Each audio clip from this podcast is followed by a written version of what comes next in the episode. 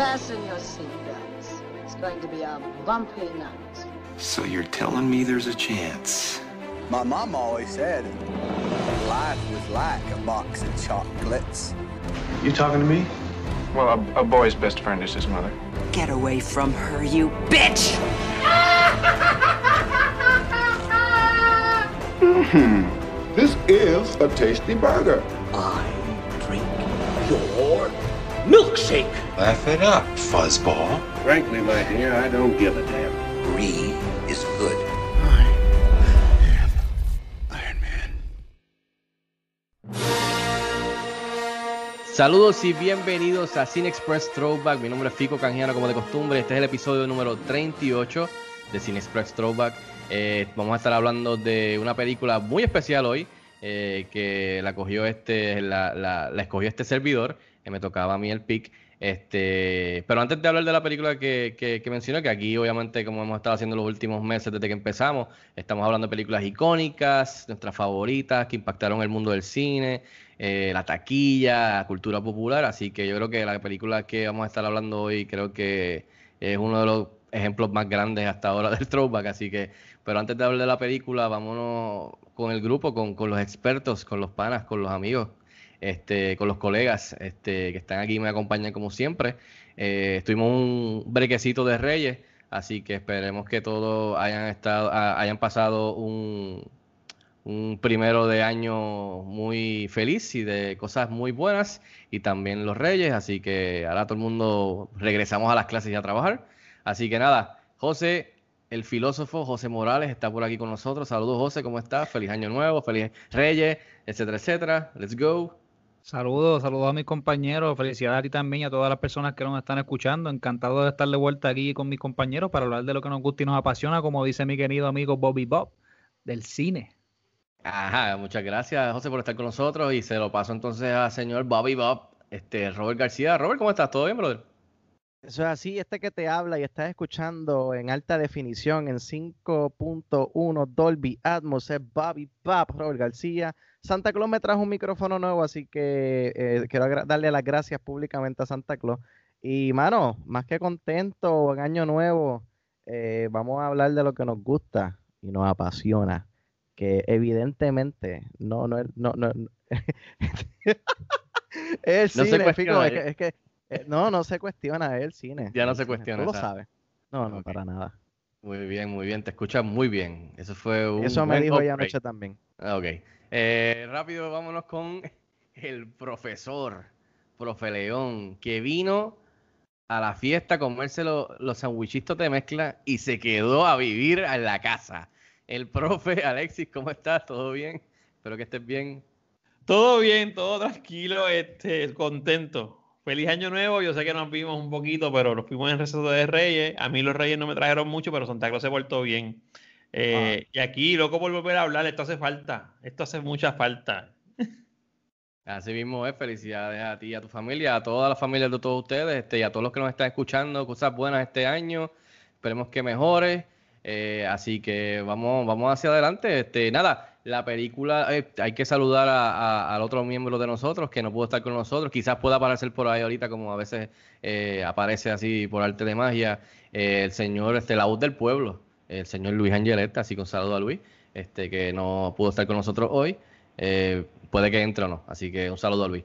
Eh, nada, eh, dicho todo eso, quiero darle las gracias a Chizo, a Joel Vázquez, de Chizo Comics, que nos ha estado haciendo los covers desde que empezamos con este proyecto de cada película y están súper nítidos, brutales. Así que hizo el cover de esta película y creo que para mí es uno de mis favoritos. Este, así que gracias a Joel, búsquenlo en las redes sociales, él está bien activo, busquen su trabajo, eh, así que dibuja, hace diseños gráficos. Eh, Joel Vázquez eh, está en las redes sociales, búsquenlo. Muchas gracias a, Joel y felicidades también a, a él y a su familia. Nada, muchachos, la película de hoy me tocaba a mí, este es el episodio 38. Eh, como estaba diciendo, yo creo que esta es una, una de las películas que, que- que serviría de ejemplo grande del concepto de throwback, de películas que no tan solo impactaron el mundo del cine, del séptimo arte, que adelantó y avanzó eh, el mundo del cine, pero que también impactó la cultura popular y más que nada, pues eh, impactó nuestras vidas. Este, creo que, que, esta, yo creo que sería el ejemplo hasta ahora en Throwback de, de, del concepto de lo que queríamos hacer con Throwback. Así que esta película es la película Star Wars Episode 4 A New Hope del 1977 de George Lucas. Este, esta ópera espacial, eh, aventura, ciencia ficción, drama, suspenso, este, bien adelantada a sus tiempos, así que la, escogí eh, porque todavía, o sea, el impacto que ha tenido es que todavía estamos en el 2021 eh, disfrutando, como dicen aquí en Puerto Rico, en Puerto Rico gozando con Star Wars eh, de una manera u otra en múltiples medios. O sea, esto ha trascendido el cine de, de, una manera increíble desde que George Lucas hizo esta película en el 77. Este, así que antes de pasárselo a ustedes para preguntarles eh, si se recuerdan cuando la vieron por primera vez o si y, viéndola en estos días para repasar y revisitarla como siempre hacemos de ejercicio para discutirla aquí en el podcast, pues eh, usualmente pues diría donde yo, eh, si me recuerdo donde yo la vi eso, pero que quería hacer algo especial y le pedí a mis viejos, a, mis padres, a, a Frankie y a Grace, que me enviaran un audio para que ellos dijeran cuándo fue que yo la vi, porque yo no me recuerdo. Esta película fue del 77 asumo que ellos dicen que yo la vi en el cine, me vi después y de seguro después en VHS múltiples veces. Así que adelante a mis viejos ahí, que fueron los que me introducieron al mundo de Star Wars. Nosotros la vimos con Francisco, bebé, en el 1980. Sí, en el 1980 en Fort Lewis, Washington, eh, en uno de los cines de la base. Eh, y vimos, back, to back con eh, Empire Strikes Back. La segunda que Empire Strikes Back. Y a pesar de que este Francisco era pequeño, le encantó la película. Eh, yo pensaba que iba a ser muy larga, pero él y Frankie la disfrutaron mucho. Tanto así que de ahí, cuando íbamos a Footland, que es un supermercado que estaba en McCourt Air Force Base, que estaba cerca de donde vivíamos en Tacoma, eh, le comprábamos los muñequitos eh, los simbolitos de... Las figuras de Star Wars. Las figuras de Star Wars. Compramos también el Millennium Falcon y él las coleccionaba y las ponía en un C-3PO eh, grandísimo. Y un Darth Vader. Y un Darth Los malos estaban en Darth Vader. Sí, los malos en Darth Vader y los buenos en 3CPO.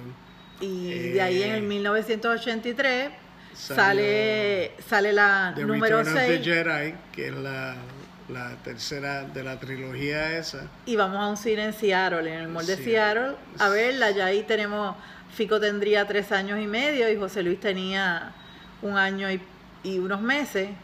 Y lo vamos a ver, los cuatro la vamos a, vamos a ver la, la película. En Washington State. Y, eh, y nos gustaba mucho porque tenían mensajes muy bonitos. y eh, Francisco la pasaba muy bien jugando con los muñecos, la figura. Y, nos comíamos 10 popcorns, 40 chocolates. Para entretener a José Luis, eso es lo único que le entretenía en la película, porque él no era tan fan como tú y como, sí. como Fico.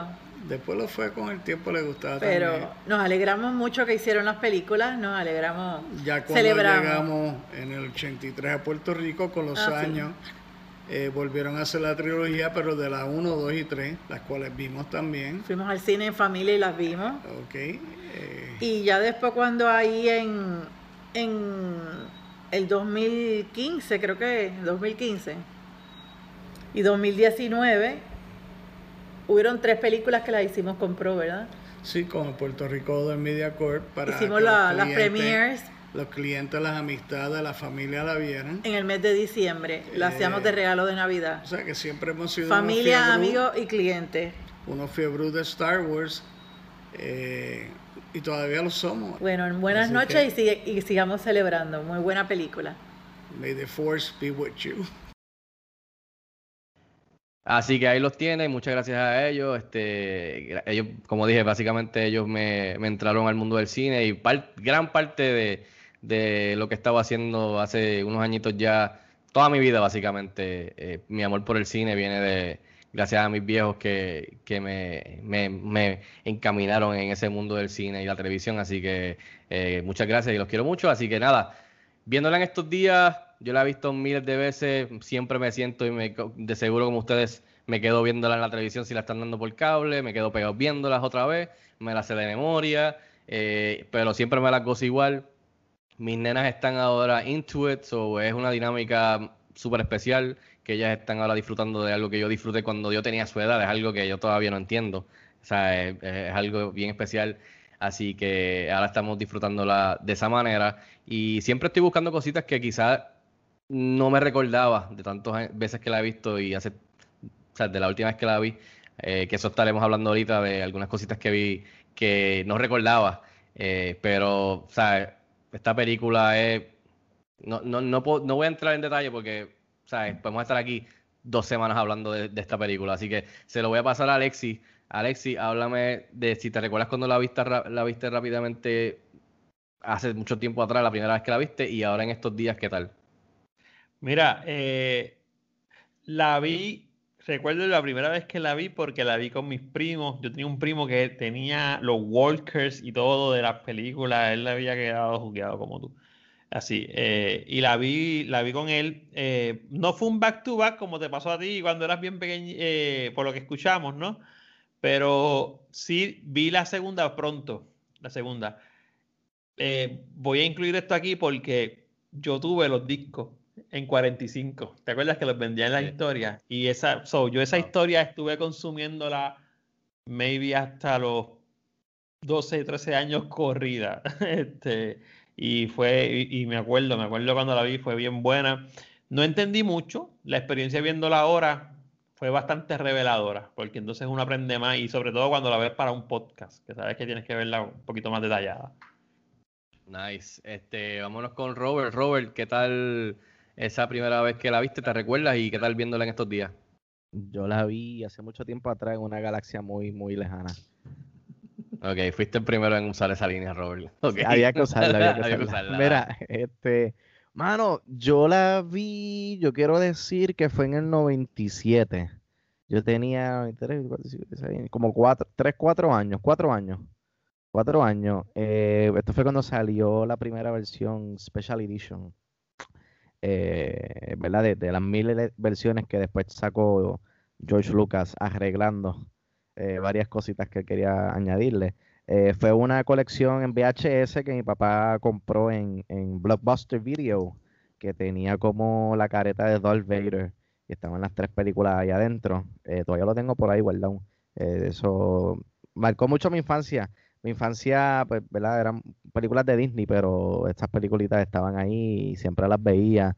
Y me pasó igual que el profe, yo este, no entendía lo que estaba pasando, pero había algo, había algo que me cautivaba y, y sobrepasaba mi imaginación. Eh, luego, ¿verdad? Pues eh, más adelante en mi, mi infancia, mi, mi, mi adolescencia, pues eh, salió la, la- la- salieron las precuelas, ¿no? Las tan famosas y controversiales precuelas. Y episodio 1, actually, fue la primera película que yo vi en el cine. Este, sí, la primera película que yo vi en el cine en Plaza del Sol eh, fue eh, The, The Phantom Menace. Y recuerdo, eh, fun fact, eh, la escena de los pod race. eh, yo estaba asustado porque yo pensaba que los pod race se iban a, s- la- la- las naves iban a salir de la pantalla. Yo dije, "A- aquí me voy a chaval porque esas naves van a salir por la pantalla. Porque la primera, o sea, yo no, nunca había visto lo que era ver una película en la pantalla gigante. So, mano, Star Wars siempre eh, tiene un, un espacio muy, muy, muy, muy especial en mi corazón. Eh, es- como tú mencionaste, Fico, esto, ha esto ha sobrepasado la, el cine. Eso es parte ya de la cultura popular. Ahora, ahora mismo tú puedes ir a Disney en Orlando y puedes visitar Star Wars, puedes montarte en el Millennium Falcon, puedes beber leche azul y verde, ¿sabes? Puedes caminar en este, en esta galaxia a estar al alcance de tu mano. Ah, no, no la pude ver en estos días, pero sí la vi ah, hace dos, tres meses atrás, cuando eh, estaba en todo su apogeo, ¿no? En Disney Plus, 4K. So, mano, o sea, esta película Never Gets Old, eh, para mí es un clásico, para mí es, es perfecta, mano, o sea, no le encuentro nada eh, que, que no me guste o que, o que, o quizás como El Mago de Oz, ¿no? Que fueron películas que, que marcaron mi infancia y, y- yo las veía con, repeti- con, con, con repetición, pero nada, eh, entraremos más en detalle más tardecito. Muy bien, Ropa. Qué, qué, qué interesante. O sea, wow, tú. Esa película fue la primera que viste en Star Wars. La de Phantom Menace. Esa película yo la vi en el cine 11 veces. Wow. The Phantom Menace, ¿tú la viste The 11 veces? Phantom Menace la vi 11 veces en el cine. La de Attack of the Clones luego la vi 6 y la de Revenge- Revenge of the Sith la vi 4. Así mismo es. Ahí tienen uno- sido, uno. debió haber sido al Debió haber sido cuatro veces Sí, definitivamente. y 11 veces la última. Recuérdate que eso es la ola de no haber tenido Star Wars por muchos, muchos años, así que eso es parte de, de que... eh, eh, yo creo que esa es la película más esperada de todos los tiempos, yo creo, eh, en cierto sentido. Vámonos con el filósofo, José. Este, ¿Qué tal, si te recuerdas cuando la viste por primera vez y qué tal viéndola en estos días, revisitándola? Mano, yo creo que la introducción fue hecha por un primo y te- la realidad es que no estoy, estoy casi seguro de que fue él, pero no, no recuerdo bien de verdad cuál, cuál fue ese momento de, de cómo llegó a mi casa, pero llegó en forma de VHS y llegó la trilogía completa. O sea, ya, o sea, yo me senté y la, y la vi completa. Yo creo que la trilogía que más yo he repetido en, en mi vida ha sido esta. De hecho, yo creo que, yo me hago la pregunta, ¿hay alguna trilogía más grande que esta? No sé, ustedes me dirán. La realidad es que por muchos años me gocé Star Wars y todavía sigo gozando Star Wars y recuerdo que jugaba con mi primo, mano, la, la, la fiebre que se formó con los lightsabers, los sonidos, el, el- el jugar con, brother, nos poníamos la frisa, ¿sabes? Para convertirnos en unos Jedi y, y- y hacernos una capa, o hacíamos los sonidos de Darth Vader. Yo era el único awkward, yo me, siempre me disfrazaba de Darth Vader en Halloween y otros chamacos me tripeaban. Porque decían, mira el nerdo este siempre con, con las cosas de él. Y todo el mundo se disfrazaba de, de, de Scream o de Jack the Ripper o cualquier este Jason. Y yo me disfrazaba de Darth Vader, hermano. Y la realidad es que, como, como a todos ustedes, y yo creo que a todo el mundo, Star Wars ha tenido un, gran impacto en, en- la cultura del cine. Y, y, mano, yo me atrevería a decir que en la historia como tal. Porque hasta la gente que, que no le gusta Star Wars sabe que Star Wars existe. Obviamente esto va de un punto en la historia hasta otro, no es como que esto siempre ha sido así, pero la realidad es que desde que salió, pues miren ahora ¿verdad? hasta dónde ha llegado y en lo que se ha convertido. Se ha convertido en un producto increíble, yo creo que sobrepasó a Che Guevara. Así que vamos a seguir para adelante que tenemos mucho de qué hablar. Muy bien, muy bien, nada, este, así que estoy, estoy eh, pompeado para hablar de Episode 4, que originalmente se llamaba Star Wars. Parte de, hablaremos de esto más ahorita, pero parte de la, para mí, del encanto de esta película, de la, de, de Episode 4, que es A New Hope, es que no empezamos desde el principio, entramos, entramos ya en, en- en- en la aventura, en la historia, que es una dinámica, ¿sabes? Me parece bien interesante y bien especial. a- a- en vez de tú empezar desde cero, empezamos desde, es como leer un libro y empezar desde la mitad, ¿me entiendes? O en el episodio 4 de un libro de 20 capítulos, que es, es algo diferente y no estábamos acostumbrados, pues obviamente, además de todo eso, todo el aspecto técnico de esa, de esa época, en donde Lucas y su gente estaban haciendo cosas que estaban bien adelantadas a su época, así que, pero nada, antes de entrar a discutir lo que queramos discutir, este, aquí rápidamente unos datos aquí que como siempre eh, apuntamos aquí para estas películas. Star Wars Episode 4 A New Hope eh, estrenó el 25 de mayo de 1977, 121 minutos de duración. 20th Century Fox, eh, dirigida por George Lucas, producida por Gary Kurtz y escrita por George Lucas, la primera película. El elenco incluye a, Mark Hamill, Harrison Ford, Carrie Fisher, Peter Cushing, eh, Alec Guinness, James Earl Jones, Anthony Daniels, Kenny Baker, Peter Mayhew, etcétera, etcétera. La música eh, del gran John Williams, la fotografía de Gilbert Taylor y la edición de Paul Hirsch, Marcia Lucas y Richard Chu. La película tuvo un presupuesto de 11 millones y en la taquilla logró 775.8 millones y obviamente mucho más que eso en merchandising. Entre las cosas que logró en ese momento, eh, o desde entonces, 92% Fresh and Rotten Tomatoes, nominada a 10 Oscars en ese año, incluyendo Mejor Película, terminó ganando 7. ¿Saben qué película le ganó? eh, Mejor Película a Star Wars. Le ganó la película Annie Hall. Eso es otro podcast. Eh, en el 1989, fue de las primeras películas, eh, que este le hubiese encantado a Luis, fue de las primeras 25 películas que seleccionadas por el US Library Congress para ser añadidas al US National eh, Recording Registry. Así que fue de las primeras, el primer bache. nominada a cuatro Golden Globes, ganó mejor banda sonora, por supuesto. El soundtrack, el score ganó Grammy ese año para John Williams. La película ganó el prestigioso Hugo Award for Best Dramatic Presentation, nominada al DGA, que fueron los directores nominaron a George Lucas, nominada por el WGA, nominaron a George Lucas por escribir la película. Ese año Time Magazine la nombró eh, la mejor película del año. En el 2008 Empire Magazine la nombró 22 en su listado de los 500 Greatest Movies of All Time. En el 2010 fue seleccionada entre las mejores películas all time, eh, las mejores 100 películas de Time Magazine. El The New York Times la seleccionó en su listado de las mejores 1000 películas de todos los tiempos. En el 2012 fue eh, la número 171 en el listado de las 250 mejores películas del sondeo de Sight and Sound. El guion fue nombrado por el WGA como el número 68 eh, de todos los tiempos. Y el soundtrack, después de que fue la película, el soundtrack fue añadida, eh, añadido en el 2004 al US National Registry también de John Williams. Así que no tan solo la película, sino que el soundtrack también entró al, a ese registry del, del, del National US eh, Registry. Nada, eh, esos son algunos detalles que obviamente en, de Star Wars pueden encontrar un montón. Y de lo que mencionamos aquí es algo de las cositas que ya noté para mencionar en el podcast, pero hay ¿sabes? un fracatán de libros, de ensayos, de videos, de YouTube, de que si es. O sea, ya hoy día tú puedes documentales, series de behind the scenes, todas las versiones de George Lucas que ha hecho. O sea, de esta película hay un montón de información, especialmente en las redes eh, perdón, el, online. Así que nada, vamos a la mesa, vamos a hablar de lo que nos gusta, de lo que funciona todavía, lo que no funcionó, eh, viéndola en estos días, el impacto que tuvo en nuestras vidas. Vamos a empezar este con José. José, este, ¿qué tal? Eh, aquí, cualquiera que quiera interrumpir, ya sabemos cómo es la dinámica. Para que no se nos olvide, pues entra, entra el que quiera. Eh, para que no se nos olvide ese, esa línea de pensamiento.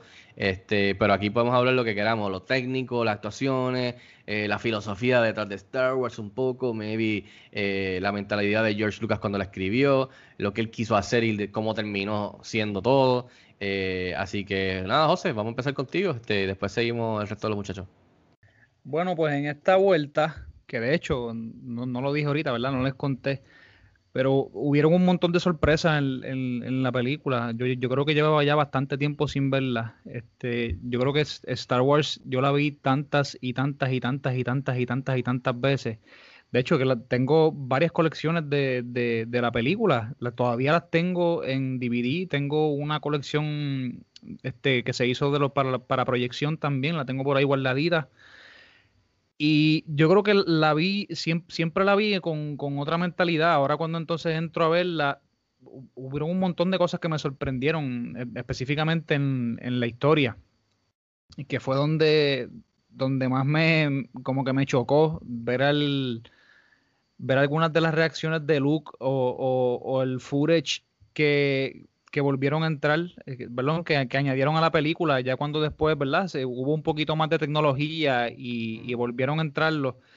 Quisiera arrancar con estas cositas, ¿verdad? Que, que, son, son pequeñas, pero me gustaría sacarlas del camino para entonces seguir hablando de otras, de, ¿verdad? Como hablamos de cosas que sí funcionaron para nosotros y cosas que no funcionaron. Yo creo que en ese término, eh, lo único de las cosas que no funcionaron para mí fueron algunas escenas eh, bueno, algunas escenas no, algunas, algunas inserciones que se hicieron donde hubo un alto uso de, de, CGI. Yo creo que em, para a mi entender no hacía falta, porque la, película se ve muy bien, ¿sabes? Los tiros de entrada son increíbles cuando tú ves a, estos, a estos androides en, en, en Tatooine, en la arena, ¿sabes? Donde tú ves esos shots de lejos, mano, cabeza explotada, de verdad. Otra cosa que, de momento se me hizo, se me hizo un poquito larga la escena este, del final, donde estaban ya todos este, pues, batallando. Y el, siento que el arco de Luke fue bien, como que, como un fast forward, como que fue bien presionado, ¿sabes? encuentro que, que las reacciones de Luke a la muerte de los tíos fue, fue algo bien que a mí me dejó, ¿sabes? Yo no sé, fue, es, tanto el amor que uno le tiene a estas películas que, que yo nunca vi esto. O sea, yo te estoy diciendo que yo tengo 33 años, bueno, voy a cumplirlos el lunes, y yo nunca había visto la reacción de Luke como la vi ahora. ¿Sabes? Qué, qué cosa increíble cuando tú ves estas películas de niños y qué cosa increíble cuando las ves de adultos. O sea, cuando ya tú tienes tus hijos. Cuando, cuando ya tú tienes tu familia formada. Y el, creo que el, eso fue una de las cosas que más me impresionó. O sea, ver que el, Luke primero como que algo lo ataba, yo no sé si era el hecho de que él no quería sentir la culpabilidad de dejar a sus tíos, pero luego cuando sus tíos se murieron, pues él vio, él vio la oportunidad, tú sabes, de, convertirse en este héroe intergaláctico y, vámonos. Y lo prematuro que fue su entrenamiento, a, lo cual luego él se convirtió en este piloto, en un ex-wing, ¿sabes? Sin, sin eh, previa experiencia y allá arriba montado, tú sabes, destruyendo... Mano, eso es como si dijeran, que yo me convertí en un piloto este, de aviones de guerra y, vamos a subir allá arriba a matar a los ovnis. Eso fue lo, lo, que a mí de momento me chocó de la película, específicamente del personaje de Luke, que siempre ha sido mi personaje favorito, porque obviamente él representa todo lo que muchos de nosotros cuando jóvenes somos, ¿sabes? Este, impetuoso, este, arrogante, de que de momento queremos, ¿sabes? Queremos empujarla por donde sea y, y salir airoso que yo también entiendo, ¿sabe? Que el arco de él también, a medida que la película pues, va moviéndose y entra a, la secuela y, a la tercera parte, pues entonces vemos como el personaje de Luke también madura, ¿sabe? Que no, no podemos ver las cosas también en, este marco pequeñito, porque obviamente tenemos algo bien grande y Luke luego pasa a convertirse en, en, en algo extremadamente grande, ¿sabe? En, en darse cuenta lo que es el balance de la fuerza, y ya estamos hablando, ¿sabe?, de mucho más lejos del retorno del Jedi, que, que fue una de las películas más amadas y odiadas. Pero ver los principios de él en su historia es bien impresionante comparado a lo que Luke luego llegó a ser.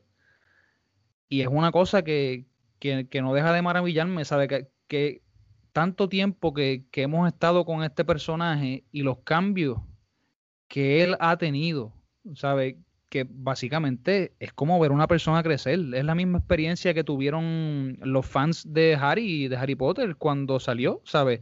Obviamente aquí estamos viendo el arco de un personaje de, de niño a convertirse en joven adulto y aquí estamos viendo a un joven adulto que luego se convierte en hombre, que es algo totalmente diferente, pero ustedes entienden, ¿verdad? La similitud. Y yo creo que aparte de eso, ¿sabe?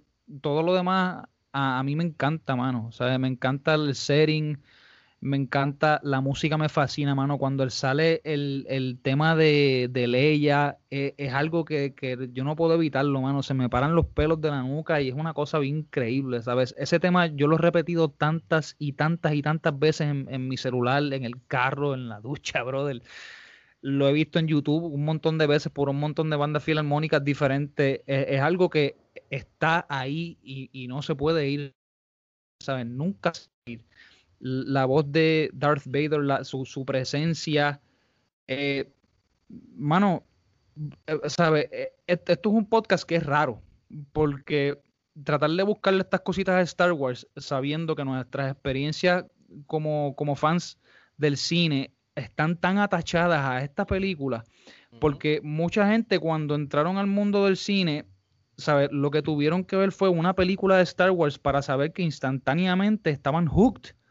¿Sabe? ¿De qué carajo es esto? ¿Sabe? ¿De dónde este tipo sacó esto? Que quizás está bien, ya habían algo parecido en otros libros, pero mira, it doesn't matter, ¿sabe? Él hizo otra cosa totalmente suya y nos la regaló a nosotros. Y luego nosotros seguir eh, eh, esta trayectoria a través de tantos años que todavía estamos viendo, mano, ¿sabes?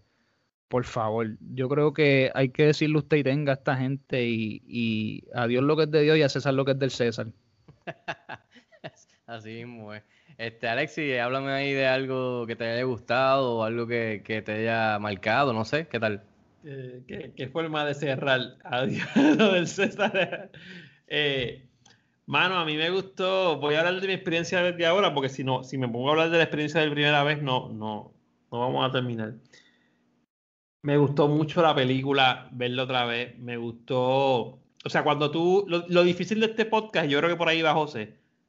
Es que no hay forma de hablar de esta película sola. Porque, entonces ahí aprovecho para dar un gancho, porque apunté una frase que dijo Fico ahorita, que me pareció muy interesante, que era que tú piensas que, ¿sabes? Nosotros arrancamos en la mitad del Revolú. Sí, pero eso tú lo sabes ahora.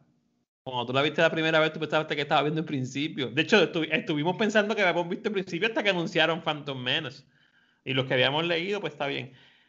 Y, ahí es que es la magia. Pero aún así, es verdad, no hay mucho background de lo, de, de- del cómo llegamos aquí. Lo que, el background es lo que te sale en el scrolling text que tú puedes leer. Y eso, eso me gustó un montón. Porque ese scrolling text de Star Wars, que se ha vuelto como un fan hype, o sea, todo el mundo espera eso y todo el mundo quiere leer porque eso es lo que te hace el setting. No sé qué otras películas lo habían hecho a ese nivel, o sea, de que se convirtiera básicamente en un, en un, en un, en un, en un hito, porque es lo que tú esperas en una película de Star Wars. Eh, sí, tengo que decir, como dice, como dice Fico, como dice José, perdón, hay algunas, me vi unos arcos de, de personajes que no están tan duros.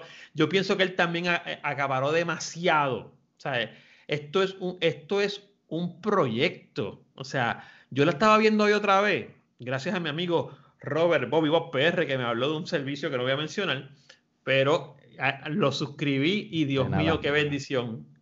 O sea, yo la estaba viendo mientras comía antes de empezar el podcast otra vez y yo decía, ¿cómo este tipo pensó esto? O sea, yo antes en mi ignorancia, cuando tenía mis teens, en mis teens, yo pensaba que esto él lo había dirigido, pero no lo había hecho. O sea, la, la idea no era de él. Él lo cogió de algún libro, maybe de algún otro lado. Y ahora yo digo, este tipo pensó en una historia en otro, en otro universo. Claro, con personajes con cosas normales de, de la Tierra, pero en las batallas, en cómo se comporta un, un villano, un villano, porque es, el Némesis, cómo, cómo, cómo se van uniendo los personajes, el, la diferencia en los planetas, la diferencia en las naves y la diferencia en la música. Si hay algo que yo tuve presente cuando la vi otra vez para el podcast, yo dije, me voy a, a concentrar en la música. Cada vez que salía el tema de la fuerza, cada vez que salía el tema de Leila, cada vez que salía el tema de Vader, yo decía, wow, es- esto debe haber sido tremendo tostón, brother. O sea, que todo eso cuadre. Me imagino que habrán algún blooper en, algún otro lugar, pero yo decía, en el 77, diablo, en el 77 salir con esto debe haber roto esquema. Yo entiendo por qué se convierte en un hito de del cine. Eh, obviamente no es mi favorita, pero no vamos a hablar de eso aquí, de, la, de la saga, no es mi favorita, pero definitivamente te pone un setting, sobre todo en el final, como dices José, porque el final hace como que, el final de esa película, digo, yo sé que no están viendo lo que están escuchando, pero es como que una gráfica y al final cae de cantazo y se acabó la película, esto es lo que hay. Sobre todo esa escena final de la premiación, como que pues, tú dices como que, ajá, qué sé yo. Pero, eh, Mano hizo un buen grounding, hizo un tremendo grounding. Y yo pienso, y con esto lo voy a dejar para que hable de más, y me imagino que Fico va a responder. Estos fueron tres sets de trilogía, tres sets. Estas tres, las tres de que arrancan con Phantom Menace, aun cuando Phantom Menace es la primera, aunque nos tiran en el medio de un revolú también, yo creo que la, de las tres, o sea, de las primeras, de las tres primeras, Phantom Menace, esta y la de Awakens, el mejor grounding de trilogía fue este. El mejor grounding. Oh, o sea, sí, el- definitivamente. el que hizo ¡pam! De aquí vamos a arrancar. O sea, eh, y eso, es- eso es grande, hermano. Estamos, yo estamos teniendo, ¿cuánto tiene? 33, eh, 23, 43 años esta película. 43 años. So, Y- ahí lo dejo. Y, lo, y, lo, y lo- y yo creo que lo- es bien importante lo que tú dices, que, que, que sin, men- sin te- hablar de las demás otras películas, pero rapidito, eh, que esa dinámica, cada película, es como tú dices, te, te, te empieza en el medio del revolú. En ese momento de la historia, en el medio del revolú, que es algo que a mí me gusta, porque es como, como tú ver unos muñequitos en el weekend cuando prendías el televisor y entrabas en, eh, en lo que estaba pasando en ese episodio, whatever. Exacto, Pues sí. esa era la idea, y, y- y tú lo estabas mencionando, pero quería mencionar que, que est- esto nace porque George Lucas era bien fan de estos serials, de Saturday, Saturday Morning Cartoons y, series así, que él estaba, él quería hacer este Flash Gordon, de Flash, eh, de, de- de- de esa película, pero no pudo conseguir los derechos. Y el tipo entró en depresión y estuvo y dijo, pues si no me, no me va a dejar hacer un Flash Gordon, pues yo voy a hacer mi propio tipo de Flash Gordon y me lo voy a inventar yo. Y de ahí surge el sentarse a hacer su propio ópera espacial de la manera que él quería hacerlo. Eh, antes de pasárselo a Robert para que hable de, algo que le guste no, o no le haya gustado viéndola en estos días, mano, el trabajo técnico, brother, además de la música que está ridículo. Todo, todo, todo. Eh, no hay más que buscar con la música, podemos estar aquí hablando un podcast entero de la música. Eh, mano, el trabajo de cámara, el trabajo de las miniaturas, el trabajo de, de, de lo práctico en el 77, que hoy día es con CGI y con, y con el cuarto de Mandalorian, que es todo LED y todo esto que está brutal, pero práctico, ir al desierto a rodar de verdad con Kenny Baker metido dentro de Arturito y el otro vestido de, de Citripio en el desierto. Eh, o sea, cada vez que empieza una película de Star Wars, que la cámara baja y vamos al revolú que estamos, eh, empezar en el revolú de, de, de, Princess Leia y Darth Vader, que después tú la ves y dices, ya lo malo es que Rogue One como empata con esa está, está bien cabrón de verdad que, han hecho unas cosas tan, tan increíbles con esta serie, esta franquicia, de verdad. Hay algunas cositas que no funcionaron o que quizás no son las mejores, pero en general creo que han hecho tremendo trabajo para extender y mantener, darle vida a esta franquicia por generaciones, como dije. Eh, o sea, mis viejos están hablando de cuando me llevaron a ver esta película y yo estoy viendo estas películas ahora con mis nenas, tú sabes, y mis nenas de seguro van a ver esas películas cuando tengan sus hijos también con, con ellos. O sea, es como, es como es como que es parte de, tu familia ya, es parte de tu DNA. ¿sabes? Por lo menos en mi caso, Star Wars es parte de mi DNA y me, me, me, me, llevó a que me encanten las películas, o sea, a ir descubriendo otras películas, porque antes de esa película, yo no había visto una película que fuera del espacio, yo no había visto una película que fuera de aventura, yo no había visto película que fuera de ciencia ficción, que hubiese naves volando, que hubiese gente con cascos y máscaras. eso fue mi, básicamente mi primer exposición a, a algo así, a todos estos géneros. Este, so, de verdad que hay tantas cosas que aquí podemos estar hablando aquí horas y horas, pero se lo voy a pasar a, a Bobby Bob para que también hable aquí de, de, que es el más joven, para ver también su, su, su punto de vista. Ah, mano, ah, para soltar te puedo decir que a mí no hay, no hay nada que no me guste de esta película. Nada, nada. Y de seguro, no es por, ¿verdad? Quiero ser objetivo, pero es que la realidad es que no, o sea, no hay nada que yo te diga, mira, esta película, esto de esta película no me gustó, o sea, nada. Desde, desde la historia, el arco de historia de Luke, mano, el villano de Vader, yo creo que, ¿verdad? Yo no sé, porque yo no estaba vivo para ese tiempo, pero yo creo que para hasta ese momento no había un villano tan imponente, tan menacing, tan cautivador eh, en la historia del cine, ¿no? Y, mira ahora, todavía se habla y, y, mencionaste Rogue One y que vimos de nuevo a Darth Vader y, esa escena cabrona en, el, en el pasillo. Lo vamos a ver el año que viene, si Dios quiere, en la serie de Obi-Wan Kenobi, en la revancha del, siglo. Mano, eh, yo creo que George Lucas, eh, su, su, imaginación fue, fue a otro nivel, unos niveles que no, no se habían explorado hasta ese momento, ¿sabes? y la música es un factor que, es bien importante y, te transporta, ¿no? Eh, José mencionó el, tema de Princess Leia, pero el mío es el, de The Force, creo que se llama eh, Binori Son, algo así. El, cuando Luke está mirando y se ven las dos, los dos soles.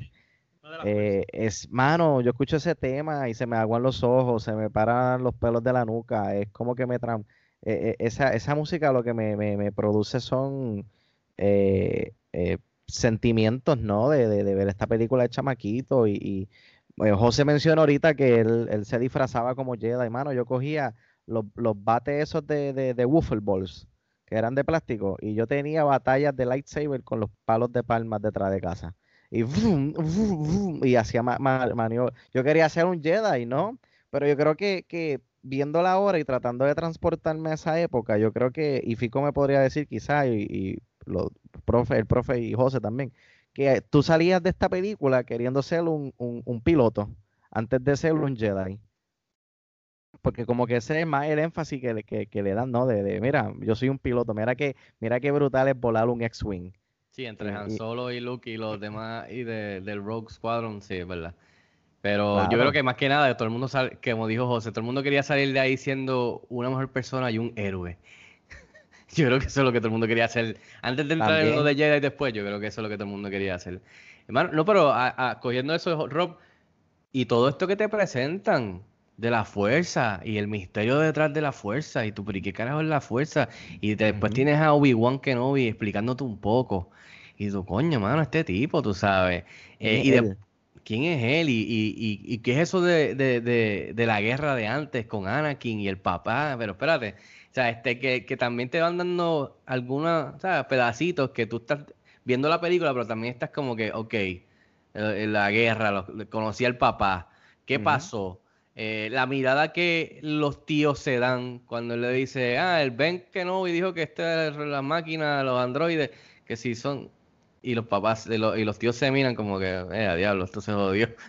Tú sabes que cuando tú la ves de nuevo es como que hay, hay, hay muchos, muchos detalles que también te van dando, que te va creando en tu mente este, este storage de, ok, aquí va esto, aquí va lo otro, aquí va otro. Me gustaría Va saber más de la fuerza. rompecabezas Tú poco vas a poco. montando el, el vamos a decir Lego, ya que estamos hablando de Star Wars, porque eso va con, también con Star Wars.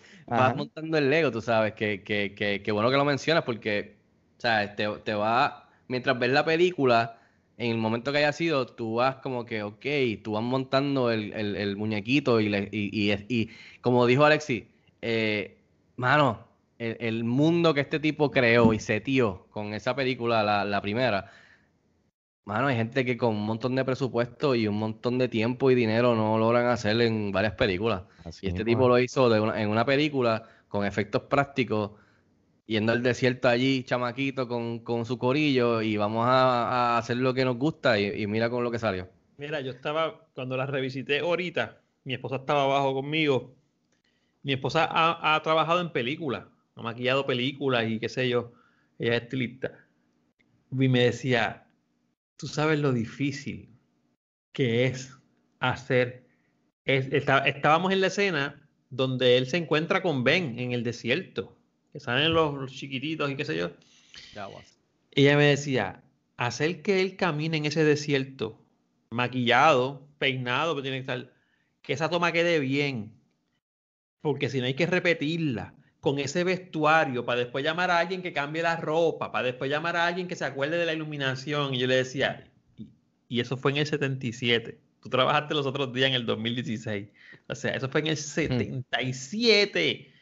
O sea, es algo bien grande. Tú sabes que yo me estaba dando cuenta cuando te escucho hablar así, que es verdad, mano. O sea, el- el- la mirada de los tíos está brutal, pero ahora hace más sentido porque sabemos lo que está pasando. cuando, eh, exactamente. cuando Vader, cuando Vader se para, que va caminando y hace como que, "Mm, aquí su- si- siento que hay alguien, es como que esa cara, sabemos lo que está pasando ahora.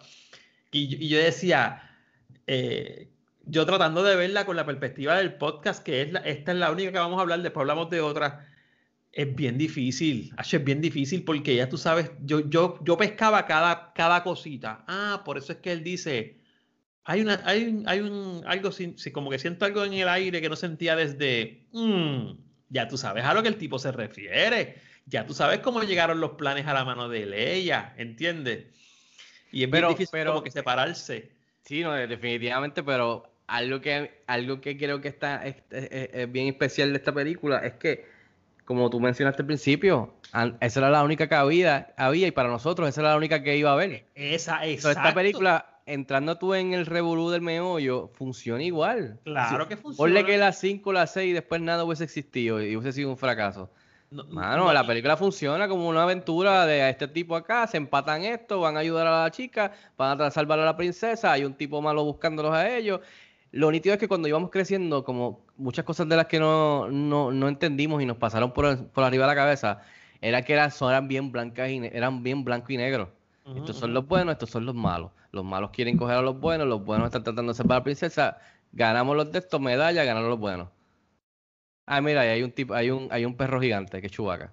Exacto. Pero, exacto. y uno va creciendo, y uno va creciendo, y la vida no es así de blanco y negro.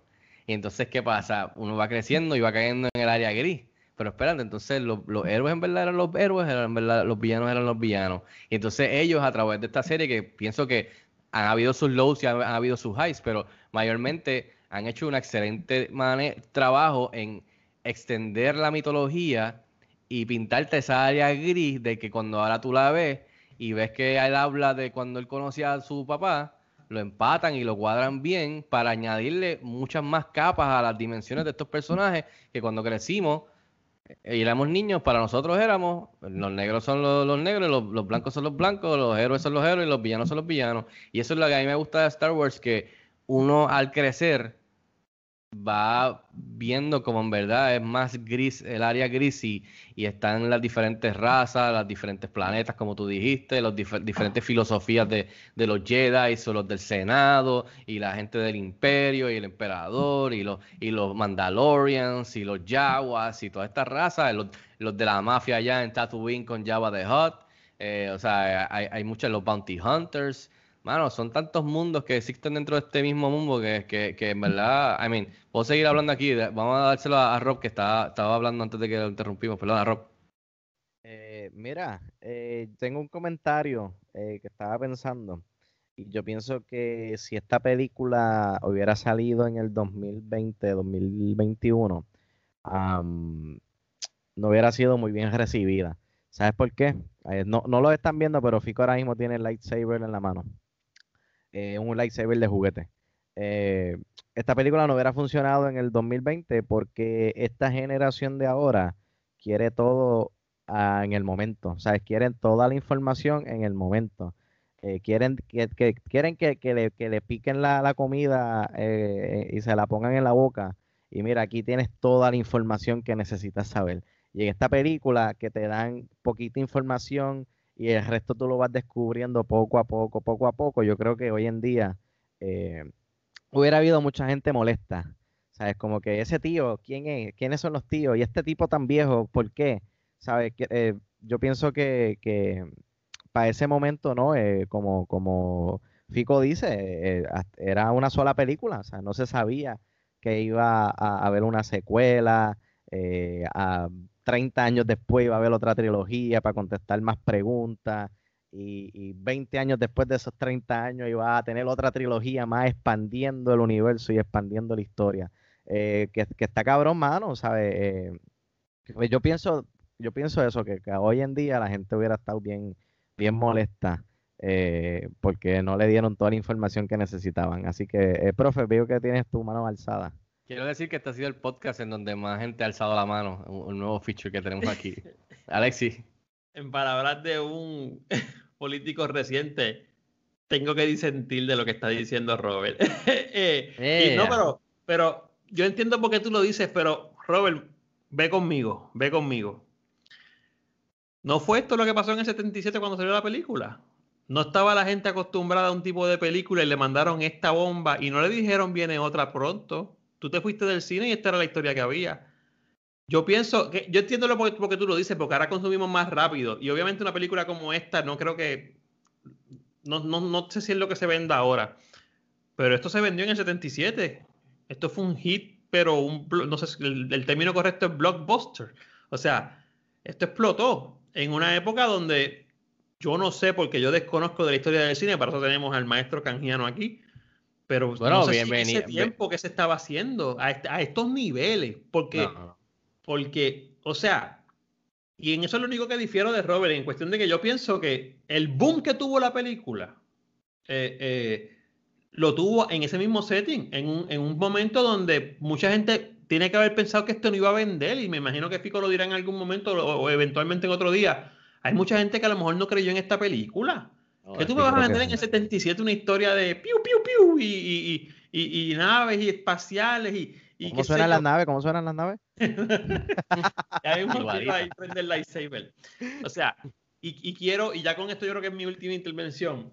Mano, yo siempre supe, cuando ya yo obviamente fui, fui mayor y ya había visto las primeras tres y ya estaba a punto de ver Phantom Menace, que ahora me siento el, el más viejo de todos, porque este hombre dijo aquí que la primera película que vi en el cine fue Phantom Menace. Yo Phantom Menace la vi en el cine con mi segunda novia. O sea, Ah, yo, yo- carajo. yo, yo me siento viejo. Eh, mano, Star Wars es una epopeya, es el término correcto, y perdonen la palabra exagerada, ¿verdad?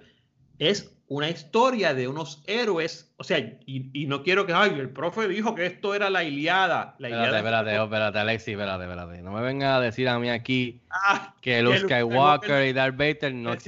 existieron. Porque aquí te vas a chaval. Aquí sí que no. Lo que te digo, lo- lo que te digo No es, existieron. lo que te digo es que es, es una épica en la historia. Y después que tú ves las nueve películas, esta es la epopeya de Skywalker, o sea, de, de- de- de- toda la historia del héroe que se levanta, que va al oscuro, sale del oscuro, viene a la luz otra vez. Tremenda épica. Y empezó con esta historia. Y lo más brutal, lo más que me gusta. George Lucas bien pudo haber, si, si él, si él tuvo la mente para inventarse esto, bien pudo haber tenido la mente y decir, vamos a arrancar las próximas películas desde la 4 y no vendernos un Phantom Menace. Y lo podía haber hecho. Y pudieron haber hecho 4, 5, 6, 7, 8, 9 y aquí ya 10, 11 y 12. Él tiene la mente para eso. Pero no, el tipo dijo, ¿sabes qué? Y perdonen la palabra, yo no uso muchas palabras malas aquí. La película que tú te mamaste, la 4, ese es el medio del, pre- del, del- del drama. Zúmbate la 1, la 2 y la 3 ahora, y la, la, la 7, la 8 y la 9. Y entiende que tú cogiste la novela a mitad. Yo te juqueé y te vendí un blockbuster y tú estabas en la mitad del meollo. Y eso es Eso algo que, que no se, que no se había hecho. Yo creo que hasta ahora eh, es una, es una narrativa eh, eh, Porque, oye, en estos días Un, un Julio Cortázar cualquiera. en estos días yo estuve viendo, ya tú sabes, Hobbit y qué sé yo, pero no es lo mismo. Jamás en la vida. No, Y Hobbit del 2000. ¿Sabes? exacto. No es lo mismo. Y Hobbit, eh, ¿sabes? Fantasía y eso existe mitología nórdica. Ya existía la mitología en, en género literario y él pudo ir ahí y sacar. Este tipo hizo una gran, gran. Yo, yo te digo que yo voy a ver la segunda en este weekend y la tercera. O sea, la 5 y la 6. Que de hecho la 5 es mi favorita. Yo creo Amén. que mucha gente Palabra- también tiene- palabras con luz. Sí.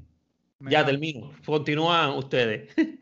Me gustaría hablar de, de- me gustaría hablar de, de- de cómo fue el desarrollo de la fuerza de, de- de- de- de esta película, de- donde creo que se, se- se usó de una manera muy poco desarrollada o, un poquito ambigua en, en el hecho de que aquí la fuerza fu- fue tratada un, un poquito mm, como un misticismo, ¿sabes? Y, este tipo era el, el- que estaba allá, allá arriba en la montaña y tienes que ir a chequearlo porque él es mago y, no creemos en él. Y, y de momento yo vi como Obi-Wan tra- trataba la fuerza como que, pues, ¿sabes? Como que ve- ve con la corriente, ¿sabes? Como que go with the flow, déjate llevar y, y sigue tu corazón, como quien dice.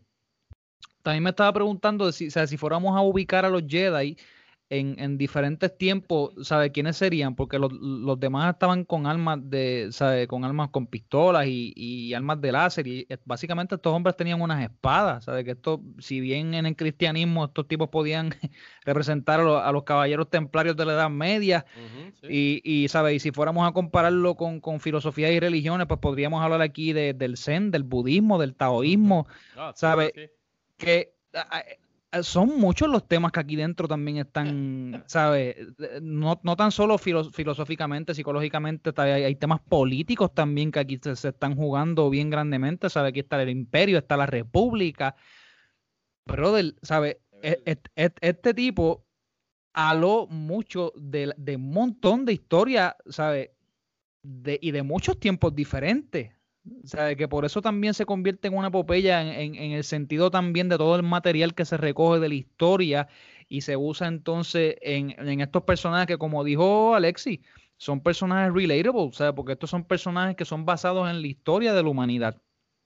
Obviamente el setting es lo que cambia. Sacamos el setting, este, te- tenemos las diferentes razas, pues, pues obviamente, pues, pues diferentes razas, ¿verdad? Va a la redundancia. Y es bien interesante como también el arco de la misma fuerza va cambiando a través de las películas y se convierte en algo más serio. ¿Sabes? Ya, ya no se trata entonces de, ¿sabes? De sigue la corriente, ¿sabes? Se trata de algo que tú tienes que cultivar, o de algo que quizá, ti- ¿sabes? El, ¿Cuál es el balance? Porque si, si estamos hablando de yin y yang, pues entonces siempre, el balance no puede ser mucho para acá o, un poquito para acá, ¿sabes? El balance siempre tiene que ser igual, que por eso siempre seguimos viendo cómo van resurgiendo nuevos villanos o nuevos héroes, porque si entonces la cosa no está en balance, pues entonces ahí es que entonces tenemos otra película y tenemos algo nuevo, porque siempre tiene que haber un balance. Y yo creo que ese tema fue entonces más explorado en otras películas. Pero vuelvo y te digo, ¿sabes? Tenemos que anclarnos de aquí porque este es como dice Alexis, ¿sabes? Aquí está todo el grounding, ¿sabes? El tipo nos tiró el laywork aquí, toma, esto es lo que hay. Para después volver a, hacer un pullback y introducirnos otra vez a, a cuando entramos a Empire Stri- Strike Backs, este, que de hecho eh, es una de mis favoritas de todos los tiempos. Y nada, de- de- dígame, Gui, yo quisiera, yo quisiera escuchar que Alexis tiene que decir este, específicamente sobre los temas, ¿verdad? De, lo que es la historia y, y de cómo se mezcla la política aquí también en la película. Sí, cuando la estaba viendo antes de que Alexis coja, eh, al- algo que tú mencionas, eso es bien interesante porque algo que las precuelas después hicieron es que obviamente se anclaron su, su, trama mucho en- en cosas de la política, que a muchos no les gustó. Pero, oye, esta película abre y Darth entra por ese, por ese pasillo y, y le dice, tráiganme a todos los que están aquí, qué sé yo, y bla, bla, bla. Y el tipo viene y le dice, oye, eh, lo que tú quieres hacer no le va a gustar a la gente del Senado. Y ya te están metiendo el Senado y el tema del Senado y de la política en los primeros minutos de la película. Que también si te pones a pensar, no sale, no lo tocan mucho después, en la 5 ni en la 6, que yo, o sea, tengo que volver a verla para refrescarme la memoria, pero, o sea, no lo mencionan tan, ah, o sea, bruscamente, digamos, empezando esta película. Eh, luego en las precuelas, pues sí sabemos que entran en detalles y después eh, también en las nuevas, en la precuela, en las, en las secuelas nuevas. So, eh, me, me estaba fijando en eso que se me quedó, me lo apunté porque decía cuando entra Darth Vader, el tipo le dice, oye, lo que estamos haciendo a esta gente no le va a gustar, los del Senado. Y Darth después le dice, pero yo dije, coño, ya empezando la película me recordaba que están allá el tipo hablando del Senado, George Lucas, nos metió aquí la política allá y no me veían ni cuenta. Eh, no me recordaba. Alexis, adelante. Mano, cuando él le dice, cuando él le dice que es lo que tú dices, es una embajadora, o sea, es un término político, es un embajador. Entonces, cuando tú tienes, contestando la pregunta de José, cuando tú tienes el, el Ah, Eso mismo, perdón, estamos en una misión diplomática. Hasta eso diplomática, exacto. es una, es una, es un- es una embajadora. Eh, cuando tú tienes el espacio de nueve películas, zumbale adicionales, las in-between, qué sé yo, tú tienes que meter todo esto, porque literalmente una sola trama no te da. Tú tienes break para meter todo esto. Cuando Fico dio en el clavo cuando dijo, esta primera película, la 4, la que salió, estamos en una guerra. ¿De dónde viene esta guerra? ¿En qué momento? Porque hay un, porque hay un problema del Senado con la República. Mucha gente critica las primeras tres películas. Yo tengo mis críticas con ellas eh, en cuanto a si me gustaron o no me gustaron más. Pero el grounding está bien hecho, sobre todo con el personaje de Anakin. O sea, eh, pero el, grounding social, ¿por qué se monta un imperio? ¿Tú entiendes realmente que el imperio no es tan malo nada? Porque la república estaba corrompida completamente. Esto es Roma 101. O sea, George Lucas no es ningún pendejo, y perdone la palabra. O sea, George Lucas sabe lo que está haciendo. La historia del imperio que más se estudia en Occidente es Roma, que arrancó de una república. De hecho, arrancó de una monarquía y después va a una república. En Star Wars nosotros arrancamos en una república. En aquellos tiempos de los Jedi, que siempre hablan de los tiempos de los Jedi, de los... probablemente había una monarquía. O sea, tú tienes nueve películas para montar una república, desmontar una república, montar un imperio que se revela. Porque en la película esta que vimos hoy, la 4, fíjate muy bien que aunque hay un imperio, existe un senado.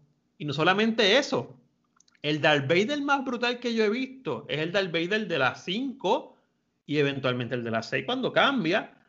Este Darth de la 4, hay gente que lo regaña, hay gente que le hace frente. No es el Darth Vader que, que, que tú, que tú le tienes miedo. ¿Sabes? Hay un tipo que le dice, no debemos hacer eso. Ah, ¿qué vienes tú con la magia esa de los antiguos, de, de la mitología esa vieja que tú tienes? Oye, yo no me atrevería, pero es que la gente sabe lo que está pasando. O sea, es, estamos en el in-between, pues tienes que darme en grounding. Y lo brutal de George Lucas es que te da el grounding en las primeras tres. Te lo vende la historia de amor, de cómo. Y, olvídate de que si la historia de amor fue un novelón de, de, Corín Tellado, te vende la razón por la que Anakin cede a la fuerza. Porque esa era, ese era su destino. Edipo Rey, eso lo van hablando los griegos hace 3.000 años. O sea, La 4, la 5 y la 6, la guerra. La 7, la 8 y la 9 con su altibajo, el cierre. Es una epopeya completa. Te monta la república, te la desmonta con un imperio, te monta un imperio, te baja el imperio, te vuelve la república. Todo eso en yo no sé cuánta cantidad de años, nunca he visto un post del timeline que- de, Star Wars. Que regresa a lo que dijo José ahorita del yin y el yang, que lo de la fuerza, el balance, es una de las partes de lo genial de, de- de lo que George Lucas inventó, de que podemos seguir en esto por generaciones, si siguen manejándolo de, de una buena manera, aunque haya altos y bajos, pueden seguir manejándolo por generaciones, porque siempre me quitas a uno, entra al otro. Y así, La, como, la como pregunta clásica, que a ti te gusta hacerla mucho también con las películas. ¿Era necesario entonces que Anakin se volviera malo, sí o no? Claro que sí. Ese era su destino. Y por más que él huyó al destino y que, y que iba a decirle a Evan McGregor, lo tenía en la aventurita, estaba hablando, por más que Obi-Wan Kenobi, el joven, quería sacarlo, Obi-Wan Kenobi lo metió en su destino. Por eso es que La Obi fuerza tenía que volver a balancearse. Obi siempre Sí. tiene esa culpa. Él lo sabe. Lo De metió en hecho, su- de hecho, Eso- de hecho, de lo hecho. metió Ya, en lo su metió- destino. No, quiero decir que lo Y llevó a su aquí-. El aquí de Anakin brincaríamos. ceder a la fuerza. Y estamos hablando fuera de la película, pero lo que quiero que entiendas es que tuviste el tiempo en la epopeya para poder vendérmelo. Bueno, malo, bueno. No es lo que me dices, es cómo me lo cuentas. Ese fue el otro podcast. Exacto. Es, Obi-Wan lo metió en su destino. Lo empujó a su destino. Oye, y que siempre iba a pasar porque, ¿sabes? The Force balance itself out.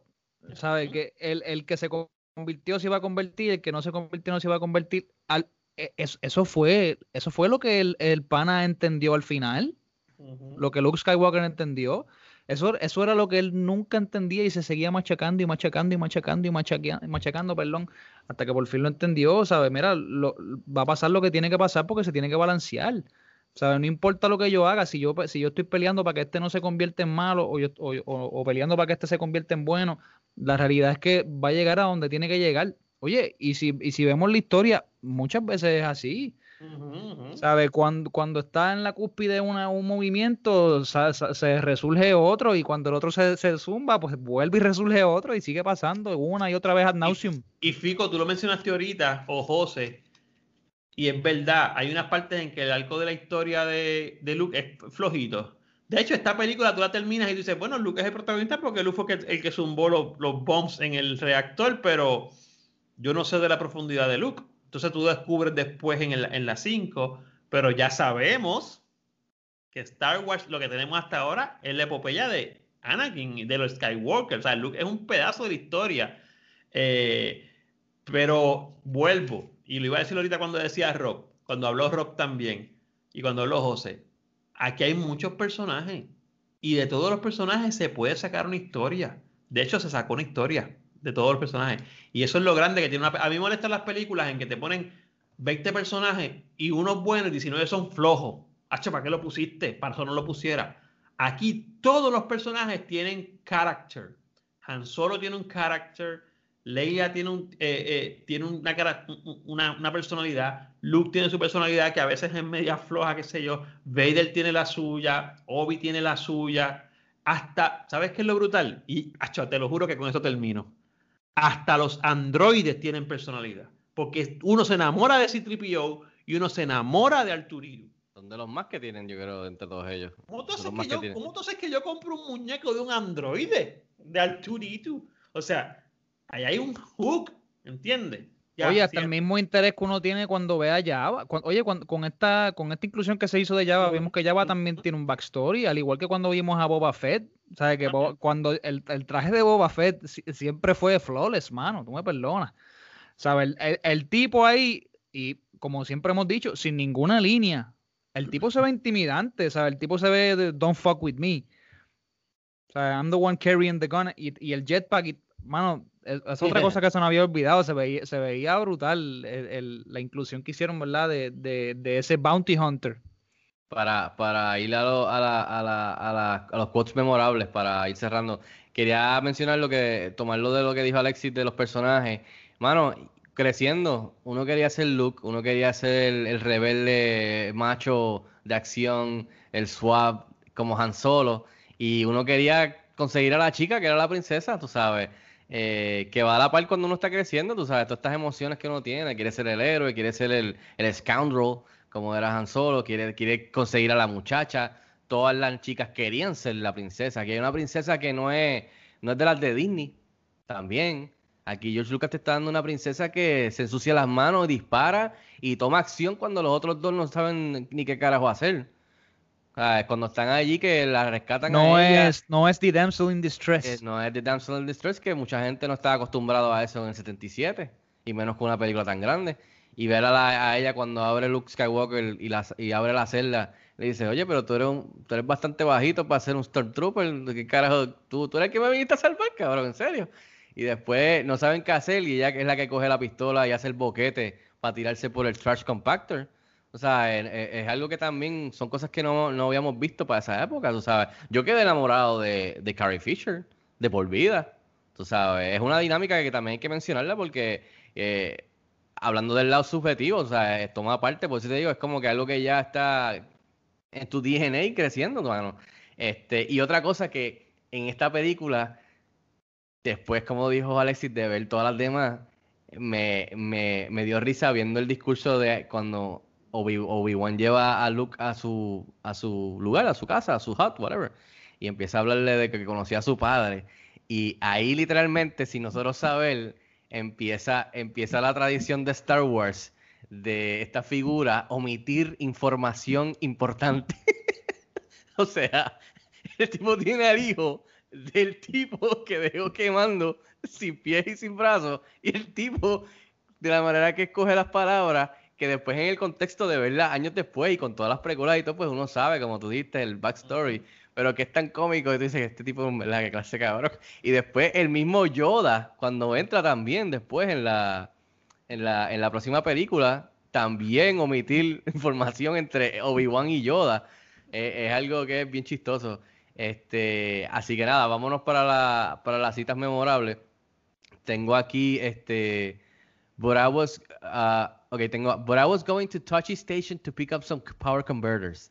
Tenemos ahí a Luke eh, Llorón. Este, tenemos Help Me Obi-Wan Kenobi, You're My Only Hope, por supuesto. Tenemos An Elegant Weapon for a More Civilized Age, del lightsaber. I find your lack of faith disturbing. Tenemos eh, Mos Eisley Spaceport. You will never find a more wretched hive of scum and villainy. Tenemos There aren't the droids you're looking for. Obi-Wan. Eh, it's the ship that made the castle run in less than 12 parsecs. Uh, Han Solo. I felt a great disturbance in the force, as if millions of voices suddenly cried out in terror and were suddenly silenced. Let the Wookiee win. Citripio que le dice. Eh, ah, buena Han Solo. Hokey religions and Asian weapons are no match for a good blaster at your side, kid. Eh, that's no moon. It's a space station. Uh, esta, esta, es- esta, esta, para mí esta, esta, estas citas de Star Wars, algunas son bien, bien clever. Le dice, who's the more foolish? The fool or the fool who follows him? Ah, coño, Y se la dice ella. Está, exacto. Eh, aren't you a little short for a stormtrooper? Dice Lea. Somebody has to save our skins into the garbage chute flyboy. Cuando entran. I got a bad feeling about this, que luego se convirtió en, en, en- en- una línea que dicen en todas las películas. Eh, algún personaje. When I left you, I was but the learner. Now I am the master. Que cambia completamente después de uno ver las demás películas. Eh, If you strike me down, I shall become more powerful than you can possibly imagine. Al dejarse matar para que Uy. entonces empujar a Luke en el camino de. Sí, sí, básicamente. Eh, use the Force, Luke, y obviamente, por supuesto, the Force will always, the Force will be with you always. Eh, para cerrar, algunas cositas que anoté aquí para, para que me parecieron este, bien interesantes. Seguro que la película iba a flopear. George Lucas decidió, en vez de atender la premiere, irse con su pana Steven Spielberg a Hawái. Y él no fue a la premiere. ¿Qué pasó en Hawái? En sus vacaciones con Steven Spielberg, los dos empezaron a hablar y de ahí salió Indiana Jones. Para que ustedes vean, mano. Este, increíble. Eh, ahí sacaron la idea para Indiana Jones y lo hicieron. Eh, adelantado su tiempo, muchos criticaron esta decisión o se burlaron de George Lucas en ese momento, en donde George Lucas dijo que le bajaran su salario de la película a cambio de los derechos completos del merchandising. Y la película explotó y el tipo hizo más dinero en las figuras y en, los, en las loncheras y en los Trapper Keepers y en las camisas y en cuanta cosa hay que, que, que el mismo salario que el tipo hizo en, en, esa película. Así que una decisión adelantada a su tiempo que ahora pues el, el sabio, él terminó siendo el sabio en ese aspecto con lo del merchandising. Eh, en, las en, las primeras versiones de Star Wars, R2D2 iba a hablar inglés, o sea que iba a hablar inglés, iba a hablar. Eh, el lightsaber, el efecto del lightsaber es eh, una combinación del hum, de un proyector de cine de 35 milímetros y el feedback generado por un micrófono que le pasas el micrófono, al frente a un televisor, que eso me ha parecido interesante. La primera película, esta fue la primera película en pasar los 300 millones en la taquilla. Eh, Harrison Ford, que esto siempre esto es clásico. Eh, Harrison Ford famosamente describió el guion de Lucas como, como si you can't you can type this shit, but you can't say it.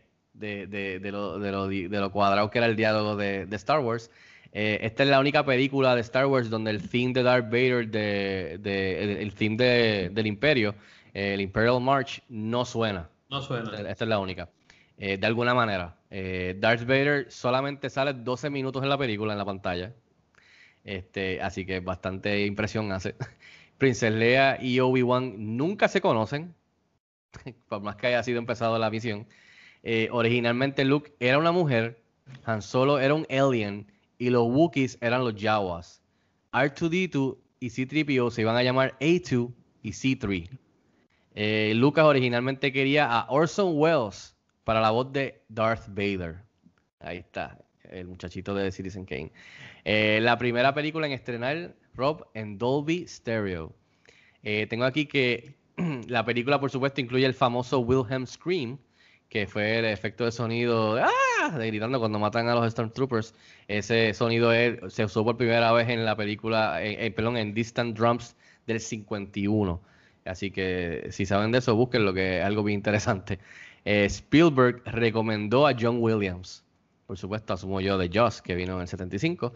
Eh, chequense esto: Burt Reynolds, Christopher Walken, Kurt Russell, Sylvester Stallone, Al Pacino, casi fueron Han Solo en audiciones y en cosas.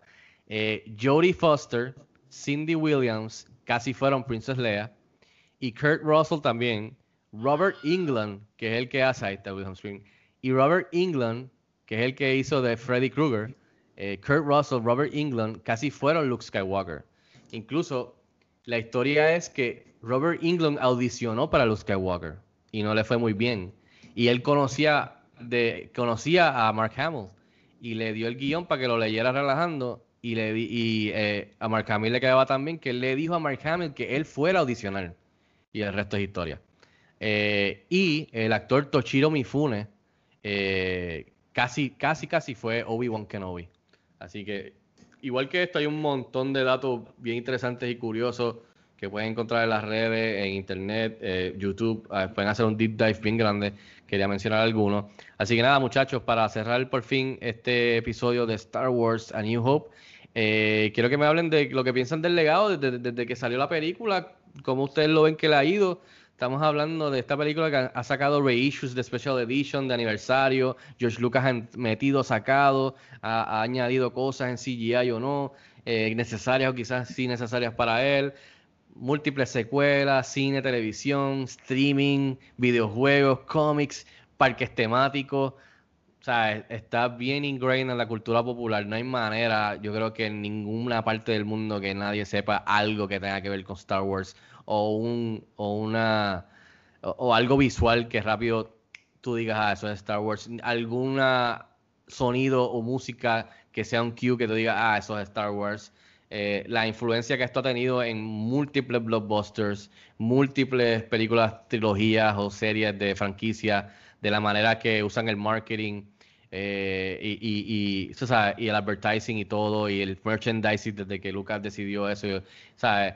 Eh, un poco de, cómo ustedes ven a Star Wars desde que estrenó a, futuras generaciones. O sea, hay múltiples proyectos que acaban de mencionar, acabamos de salir de la segunda temporada de Mandalorian, que incluso regresó Luke Skywalker eh, eh, en una secuencia súper memorable para nosotros los fans desde, desde el principio. Así que, y vienen un fracatán de series ahora que, que de Star Wars y varias películas por ahí. So, este, vamos a empezar con Rob. Rob, háblame de, de, de lo que tú, cómo tú crees que ves el futuro, mano. O sea, yo creo que.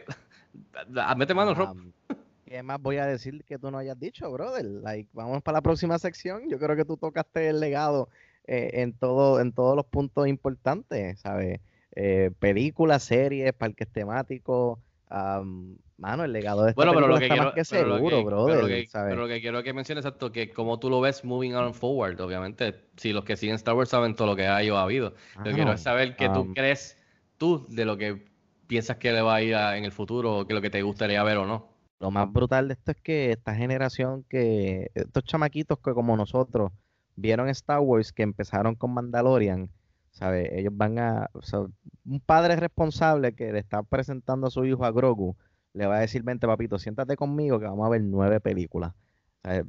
Vamos, vamos a ver nueve películas consecutivas. Y, eso es, eso es eh, ser un padre responsable. Y yo, yo aplaudo a esos padres. Yo, hey, cuando a mí me toque ser padre, yo lo voy a hacer también. Yo, mira, papito, siéntate aquí conmigo eh, y más vale que te guste, porque si no te gusta, vamos a tener un problema serio. Embuste, embuste. Este, pero, mano, más que seguro el legado, brother. Me encantaría. Eh, lo, eh, ent- entraron en una nueva era de, una nueva, un nuevo tiempo, ¿no? En el timeline, que es lo de eh, The Old Republic, The New Republic, que está en cómics, y vamos a ver este una serie en Disney Plus que se llama The Accolade. Eso vamos a explorar este nuevo tiempo en Star Wars. So, hacia algo a mí me gustaría de Star Wars en el futuro, sea que se que dejen a un lado los Skywalkers y cuenten historias que ocurrieron eh, a lo largo de la galaxia. O sea, porque ellos lo pintan como con una galaxia bien, bien lejana. Pues llega a lo bien, bien lejano. ¿Sabes? Muéstranos eh, eh, renglores de esa galaxia que no, no tienen que ver nada con los Skywalkers, pero que sí están atados a lo que quizás sea lo, pues, the, the Force, eh, los primeros Jedi. um, está la serie, lo- el videojuego de Knights of the Old Republic. Yo creo que ahí hay muchísima tela para cortar. Um, so, el legado de esta película está más que seguro, el legado de la franquicia de Star Wars está más que seguro. Y yo creo que Disney eh, apenas está raspando a la superficie del iceberg. Muy bien, este José, háblame de, de lo que tú crees que, que- que viene por ahí en el futuro, que te gustaría eh, ver o no, y, y el legado de Star Wars moving forward. Pues mira, yo creo que me gustaría ver algo parecido a lo que está diciendo Robert, específicamente en el área de traernos historias nuevas dentro de lo que es Star Wars. Eh, yo entiendo que también ha habido mucha división a través de los años.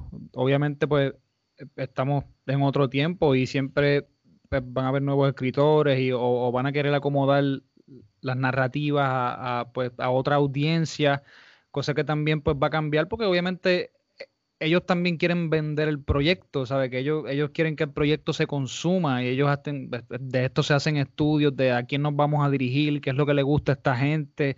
Y pues muchas de las casas productoras pues quieren cuidar su inversión, ¿no?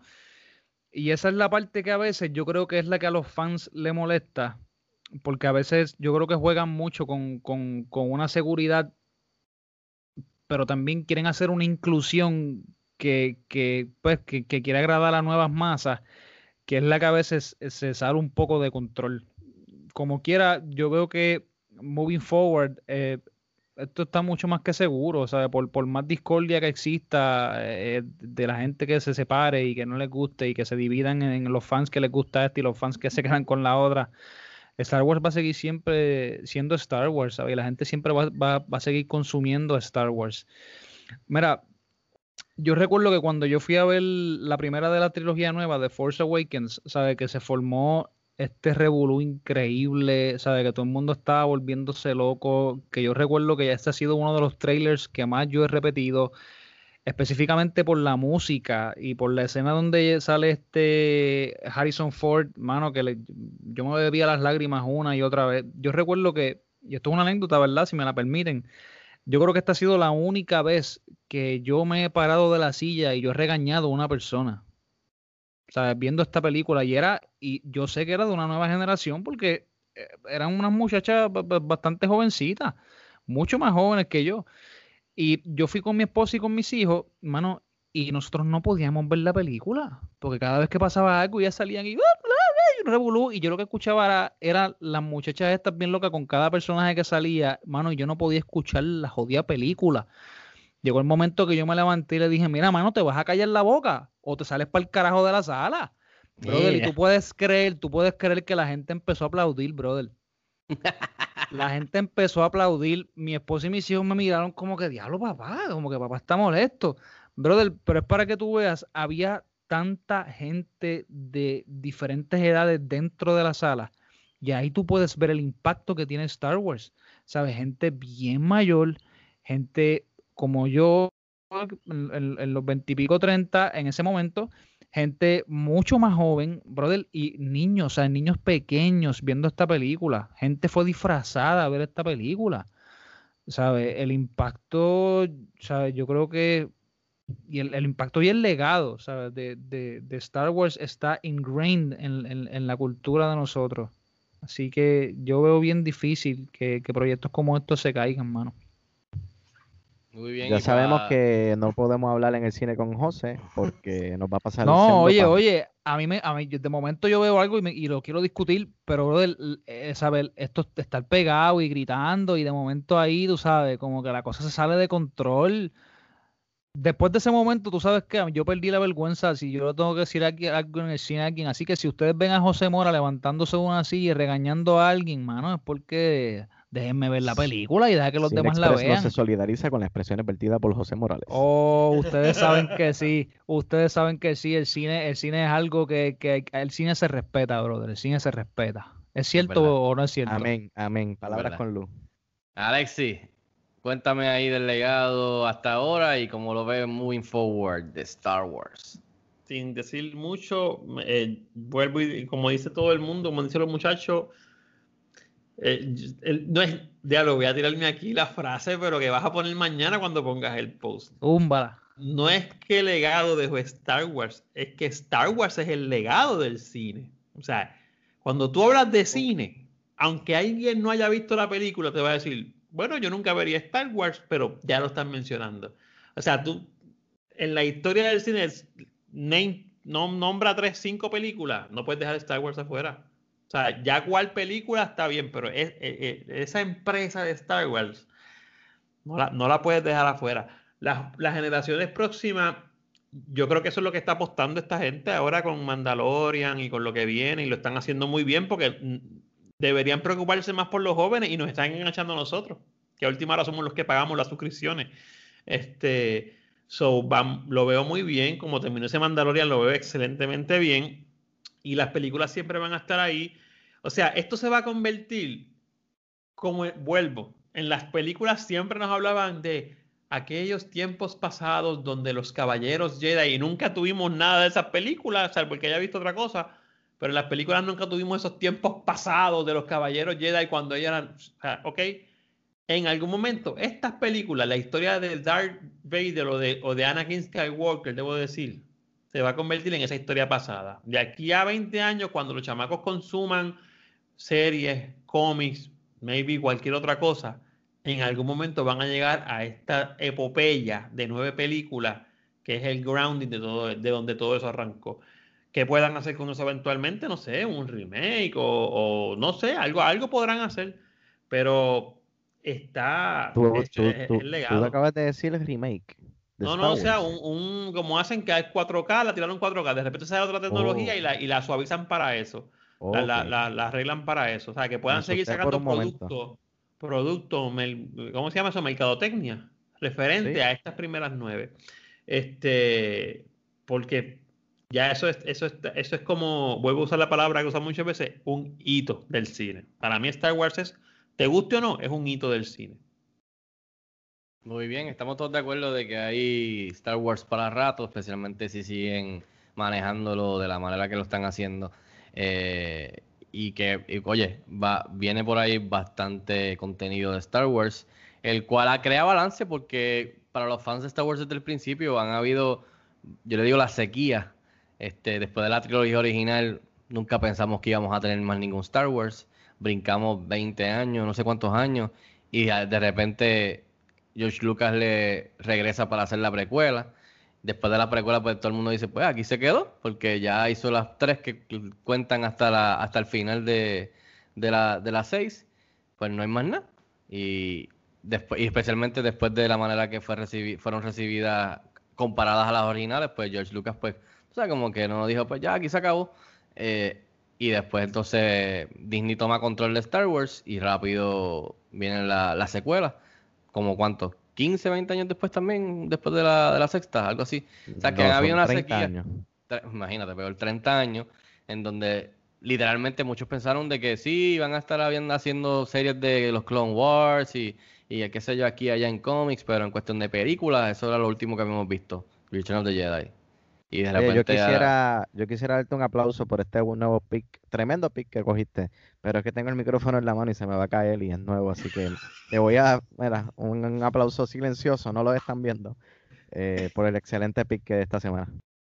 Queremos darle las gracias y sinceramente muchas gracias a los papás de Francisco Canjiano por haberlo llevado a ver la película. Oh, definitivamente. Porque mira dónde, dónde, llegó esto ahora. No estuviéramos aquí, yo creo, si no lo hubieran llevado. Bueno, cerramos este episodio. Eh, el próximo pick lo tiene Alexis. Eso es así. ¿Me toca decirlo en vivo? ¿O lo dije otra vez? No me acuerdo. No, para saber que... Lo aquella, vez, aquella vez fue tras bastidores, que tú lo dijiste. Pues lo repetimos. Mi nombre es Alexis León. Me consigues en las redes por profesor underscore León. Lo adelanto desde ahora porque sé que lo vas a pedir ya mismo.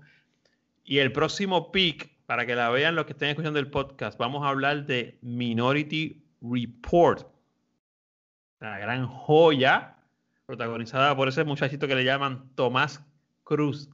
Tom Cruise. Con Z, con Z. Y es que dirigida por Steven Spielberg, Spielberg y del 2002. 2000, 2002, 2000, yo creo que el 2002. 2002. Minority Report, Steven Spielberg, Tom Cruise, 2002 ciencia ficción de la buena. Esta es la que vamos a estar viendo, la, revisitando para hablar de ella la semana que viene. Así que los invitamos a que la vean para, para entonces discutirla acá con nosotros. Eh, Alexis, ya mencionaste dónde te pueden seguir. Robert, ¿dónde te pueden seguir? Me puedes seguir en Twitter. Espérate que esto. Ahora sí, en Twitter e Instagram como PR. Eh, José, ¿dónde te pueden seguir? Bueno, me pueden seguir en Instagram y en Twitter, este, bajo Soy José Mora, también tengo unas paginitas ahí, este, tengo la novena puerta dentro de Soy José Mora, y en Soy José Mora, pues, siempre se habla de todo, ¿sabes? Yo quiero citar a, Michelle de Montaigne antes de irnos, ¿verdad? En esa página pongo libremente mi opinión sobre todas las cosas, incluso sobre las cosas que sobrepasan mi capacidad y resultan ajenas a mi competencia. Así que los juicios que emito miden mi entendimiento sin dar de alguna manera la medida de las cosas. Muchas gracias. Muy bien, ajá. Lo puedes seguir en cinexpresspr.com. Las redes sociales estamos como cinexpresspr. Eh, también pueden seguir como Fico Canjiano. Pueden suscribirse al podcast regular, a este de Throwback también. Están disponibles las plataformas eh, favoritas de ustedes de podcast. Eh, al canal de YouTube para video reseñas y entrevistas exclusivas. Y ya saben, este Minority Report para la semana que viene, Steven Spielberg 2002. Eh, gracias por estar con nosotros, a los que nos están escuchando por primera vez y los que llevan con nosotros un ratito. Y hasta la próxima. Cuídense mucho.